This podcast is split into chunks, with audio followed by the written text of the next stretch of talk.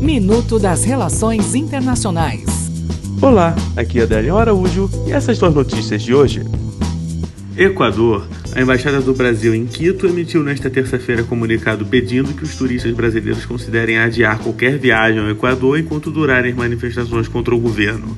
O país está em estado de exceção desde a semana passada e ao menos um civil morreu nos protestos. França. A França não assinará o acordo entre a União Europeia e o Mercosul sobre questões agrícolas nas condições atuais, afirmou nesta terça-feira a ministra francesa do Meio Ambiente, Elisabeth Borne.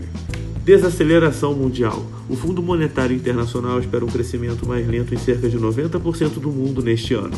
A economia mundial está agora em uma sincronizada desaceleração, disse nesta terça-feira a nova diretora da instituição, Kristalina Georgieva, em discurso prévio ao encontro anual do fundo com o Banco Mundial, na próxima semana em Washington. Até o próximo minuto. Enquanto isso, aproveite mais conteúdo no portal seire.news.